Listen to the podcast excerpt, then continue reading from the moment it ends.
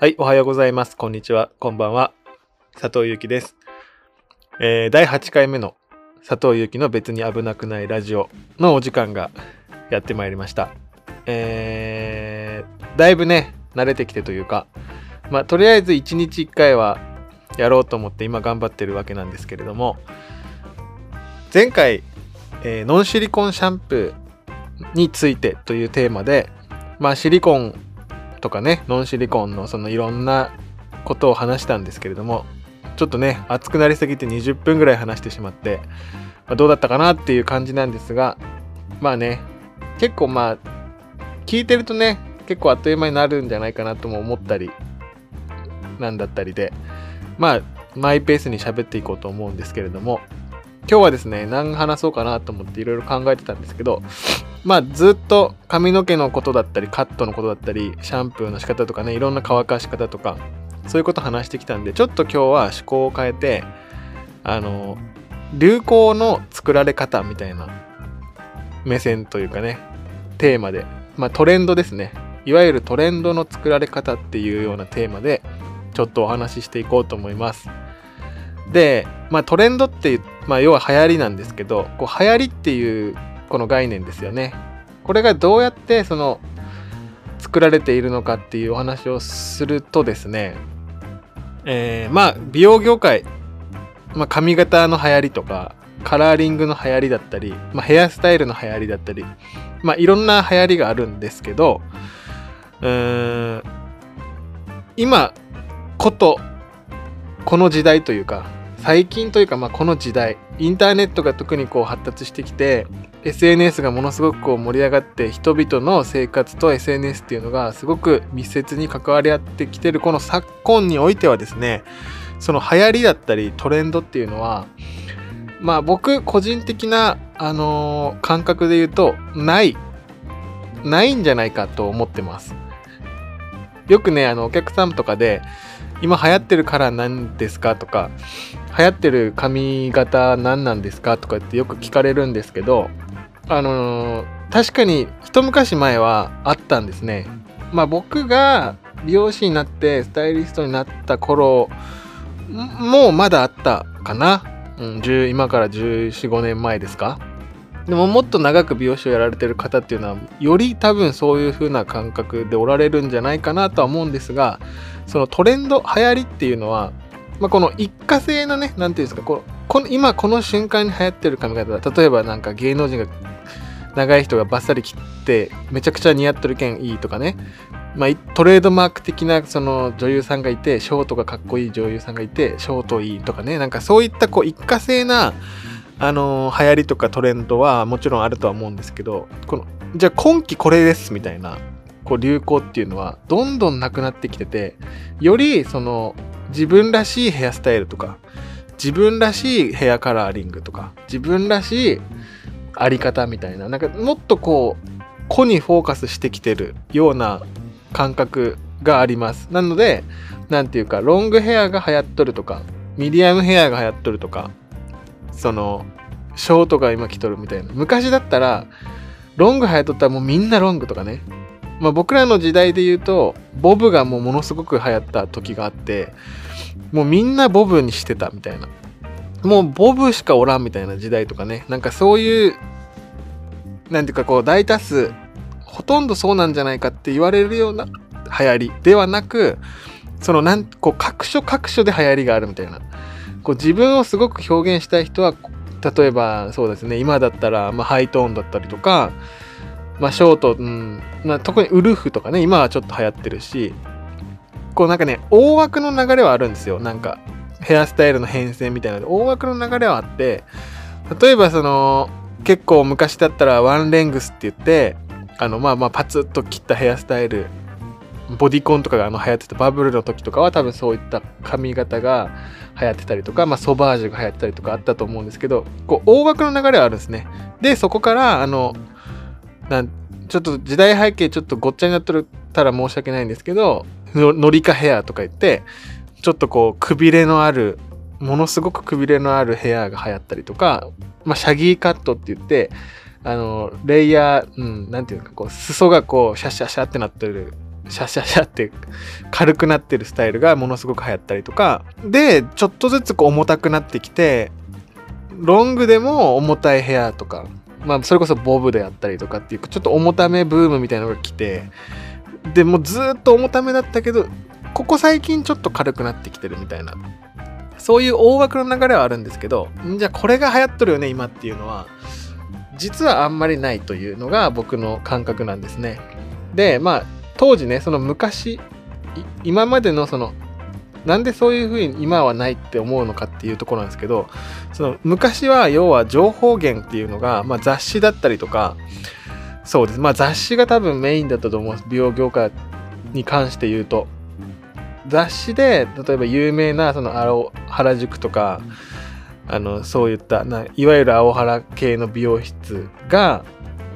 雑誌でヘアスタイルをこう発表してでそれを見たお客様一般のお客様が殺到するみたいなそういうこの流れっていうのがあってだから雑誌っていうものがものすごくそのブランドを持ってたというか求心力があった時代っていうのがあってだからそこに乗っ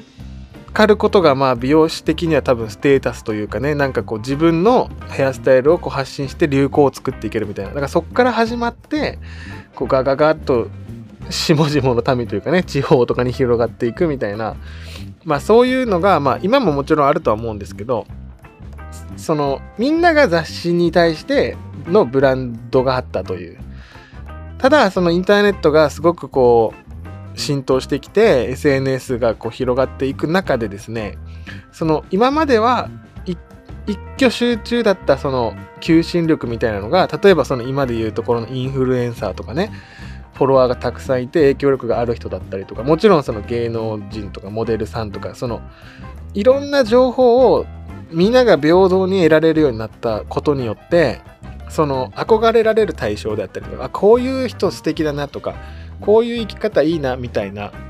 そういったあの感覚をインターネットによってみんなが持てるようになったと。なのでその王道の流れみたいなもちろん王道のさっき言った大枠のトレンドみたいなのあるもののですね、別にそこに乗っからなくても、私はこの生き方がいいとか、この髪型がいいとかね、このカラーで行くんだみたいなっていう、この、より個性を大事にするというか、人、一人一人に合った流行りみたいな、そういうものが、あの、今は本当に主流になってきてるんじゃないかなと思うので、そのお客さんとかにですね、あの、今流行ってるから何ですかとか言われたらですね、なんか難しいっていうかね、まあ僕はないですって言うんですけど、ないですっていうか、その、あるけど、あるようでないですみたいな。なんか、それよりも、それに乗っかるよりも、なんか、自分がどうありたいかみたいなの方が大事ですみたいな話をよくするんですね。で、本当に、そのヘアスタイルを、髪の毛とかね、そういうのを通してお客様の人生をこう背負うというかね、そういう感覚でやってるとですね、なんかこうありきたりのその今流行ってるからこれじゃあやりましょうとかっていうのがなんかあんま面白くなくなってくるというかそれよりも僕はなんかあなたにはこの髪型をまとっていてほしいとかね。なんかそういう関係性の方が僕はすごく大事なような気がしていてまあ一応勉強というかなんか今確かにこういう風なの来てるなとかっていうのはもちろんその軸の自分もいるんですけどもっとこう何て言うんですかね踏み込んだと言っていいのかそういうような捉え方をするとなんかこうもっと髪型を多分自由に楽しめたりとかヘアカラーでちょっと遊べたりとかするんじゃないかなって僕は思ってますね。まあ、美容業界はまあそういう感じでまあ今で言うとちょっとそうですねちょっと軽くなってきてるのかなもうずっと重い時代が続いててもう多分流行はなんか何年周期で回るなんて言うじゃないですか、よく。まあ、これはまあ本当で、まあ、要はみんな飽きてくるから、じゃあ次こっちがよくね、みたいな感じで、じわじわとその、重たかったら軽くなるし、じゃあ今度軽いのが続いたら今度重くなるしとか、で、なんか重軽とかいう謎のワードが出たりとかね、その重いけど軽いってもどういうことやねみたいなのとかね、そういうのが出てきたりとか、まあそうやってこう、みんなこう、なんていうんですかね、こう、新しいものを作り出そうとするからそうやっていろんなのが出てくるんですけどだからその新しいものをこう作り出していこうとするその気持ちがねこういうなんていうかこうクリエイティブなお仕事をしている人が持てなくなったらまあなかなかね難しいというか大変なんじゃないかなって思うのでそういう流れはねすごく素晴らしいんですけどまあ本当昔みたいなこれですみたいなのないのかなって思います。でまあ今のはまあ美容業界というか髪型とかヘアカラーに関しての僕の見解なんですけれども、まあ、その上であの要は美容師さんは自分の強みというかあのどういうスタンス？というかどういう方向性のヘアスタイルライフを送ってほしいかっていうところを多分打ち出してるんですね。ここにもそうだしお店としてじゃあこういう女性像を作っていこうとかねいろんなそのやり方方法があると思うのでもう本当にね美容師さんも一概にそのね皆さん美容室美容師って言ったらなんか一つのカテゴリーみたいになってるんですけどこのねもう本当に今もう細分化されててカットにすごく重きを置いててカットしかしないみたいな人もいるしそのヘアカラーに関してもこうヘアカラーに特化した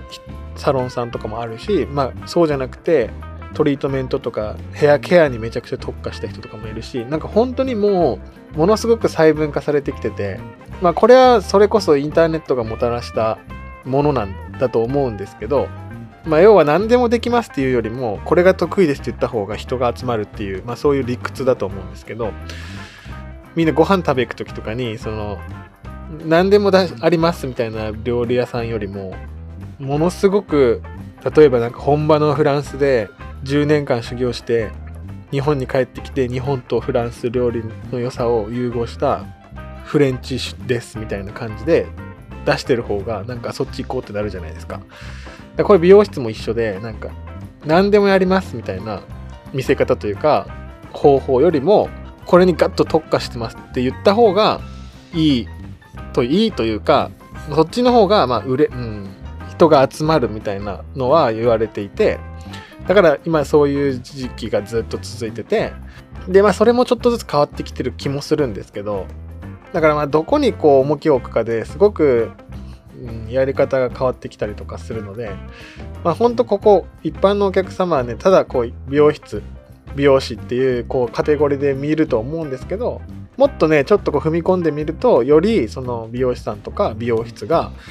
どういうことを大切にしているのかみたいなところが見えてくると思うのでなんかそういう見方するのも面白いのかなって僕個人的には思うのでちょっと今日はこういうお話をしました。でまあ今のは美容業界の話なんですけど、まあ、世界的に、まあ、トレンドって言われるのって言ったらやっぱファッションですよね。でそのファッションが洋服の流行っていうのはあるじゃないですか、まあ、ここはまだその雑誌だったりとかうーんあると思うんですけどこの、まあ、今のな今までの話が振りみたいになるんですけど要はですねトレンドっていうのはまあ作られてるわけなんですよ。別に自然発生的にこう生まれてるのではなくですねあのまあみんなが誰でも知ってるようなハイブランドのブランドがあるじゃないですか。洋服の。なんかほらビトンとかグッチとかエルメスとかね。なんかそれしか出てこないんだけどなんかそういうこう一流のハイブランド世界的にもセレブがセレブ顧客がいるみたいなそのハイブランド層があってでそれのそのコレクションっていうのが毎シーズン毎シーズンこう行われるわけですよ。ファッションの世界ではですね。そこが一番の出発点で、まあそれがいわゆるこうモードというか、まだ何者が、何者も見てないものを作り出して、それが世の中の流れになっていくっていう。だから、今、ファストファッションっていうのが、こう、すごく流行ってて、ユニクロだったり、GU だったり、ザラとかね、AKB じゃなくて、AKB じゃねえや、H&M とか、あるじゃないですか。そういう、そのファストファッションって言われてるのを見ると、まあ、要はトレンドがすぐわかるというか、ファストファッションっていうのは、その、ハイブランドがやってるようなコレクションで発表したようなラインを、いち早く真似して自分たちの独自のその生産とか、独自のそのルートで、スピーディーに物を生産してスピーディーに下ろすっていう。だからまあファストなんですけど、そういうのがすぐわかるような、そういう構図になってて、やっぱりスタートはその、ハイブランドのコレクションなんですよ。で、僕はですね、あの、2年前か3年、2年前かな ?3 年前に、あの、ミラノのコレクションの部屋のバックステージに、あの、参加したことがあって、あの、ちょっとその話をしたいんですけど、このミラノコレクションって言うじゃないですか。世界4大コレクションっていうのがあって、ミラノコレクション、パリコレクションがまあ一番その、なんていうんですかね、格式高いというかね、パリコレ、ミラノコレクション、あとなんだ？ニューヨークコレクション、アートがわからん。ちょっとごめんなさい。今、ド忘れしたんですけど、まあ、その4大コレクションっていうのがあって、僕はそのミラノっていうのに行かせてもらったんですね。ミラノのブランド、そこで発表するブランドのヘア、そのモデルさんのヘアメイクをするバックステージに参加させてもらったことがあって、これでね、本当になんかその現地に行ってすごく改めてとか身をもって感じたことなんですけど、ミラノって、まあ、イタリアの日本でいうとこの東京原宿みたいな表参道みたいな感じで、まあ、流行最先端の街というかね、おしゃれな街なんですけど、そこのドーモっていうでっかいその教会みたいなのがあるんですけど、そこのね、近くにですね、なんとか、とまたこれもド忘れしたんですけど、なんとかストリートって言って、あの、超ハイブランド、そのみんな誰もが知ってるようなハイブランドが軒並み並んでる商店街というかね、アーケードみたいな通りがあるんですよ。で、僕そこに、プラダやったかな？プラダ本店がそのミラノのそこのストリートのとこにあって、まあ、プラダの本店なんで、スタッフさんとかもおしゃれやし、すごいんですけど、まあ、要はあの、雑誌で、防具とか、あるじゃないですか。シュプールとか、なんかそう、ちょっとこう、ハイエンド層向けの雑誌があるじゃないですか。で、そこに載ってる、あの、ハイブランドの広告まあ、パッて見たらこれ誰が着るとやねんみたいな洋服って結構あるじゃないですか。ただ、その洋服が実際にディスプレイとかにね、並んでて、うわここ流行の一番最先端の場所やんって、もうめっちゃ思ったんですよね。なんか、今まではなんか雑誌で見て、あ、今回のコレクションこういうのなんだ、みたいな。あ、こういうデザインなんだ、みたいな感じのやつが、実際になんかその街に溶け込んで売られてるっていうのが、すごくなんか衝撃というか感動したというか、うわーってなったんですよね。まあ、ちょっと話それますけど、このコレクションっていうのはなんか実はみんなコレクションって言ったら、おなんかファッションブランドがこの一拠点に集まってそこで一気にこうコレクションしてますみたいな感覚で思ってる方も多いかと思うんですけど、これそうじゃなくて、そのファッションウィークっていうんですね、本当は。ミラノファッションウィーク、パリファッションウィークとか、ニューヨークファッションウィークみたいな感じで、そのファッションウィークっていう、まあ要はそのお祭りみたいなもんで、例えば1週間とか2週間とか、その街は各ハイブランドが自分たちが今季出す洋服とかを発表する場所のお祭りなんですよ。だから、ブランドごとにですね、開催する場所が違うというか、要はその世界観をよく出せる場所。まあ、特にミラノとかパリとかだったら歴史的なその建物とかも多いので、そこを貸し切ってそこであのランウェイを作ってモデルさん歩かせてみたいな。でもほんとね、すごいお祭りというかね、なんか各地でそれが行われてるんですよ。でまあ僕が参加したブランドはあの日本人、日本人デザイナーの方のブランドだったんですけど、まあそのどんどんこうハイエンドになっていくともうすごいすごいと思うんですね。それを参加してまあ思ったのはですね、これはトレンドの話とちょっと関係なくなるんですけど、まあモデルさんも一流というかね、あの、すごい方たくさんいて、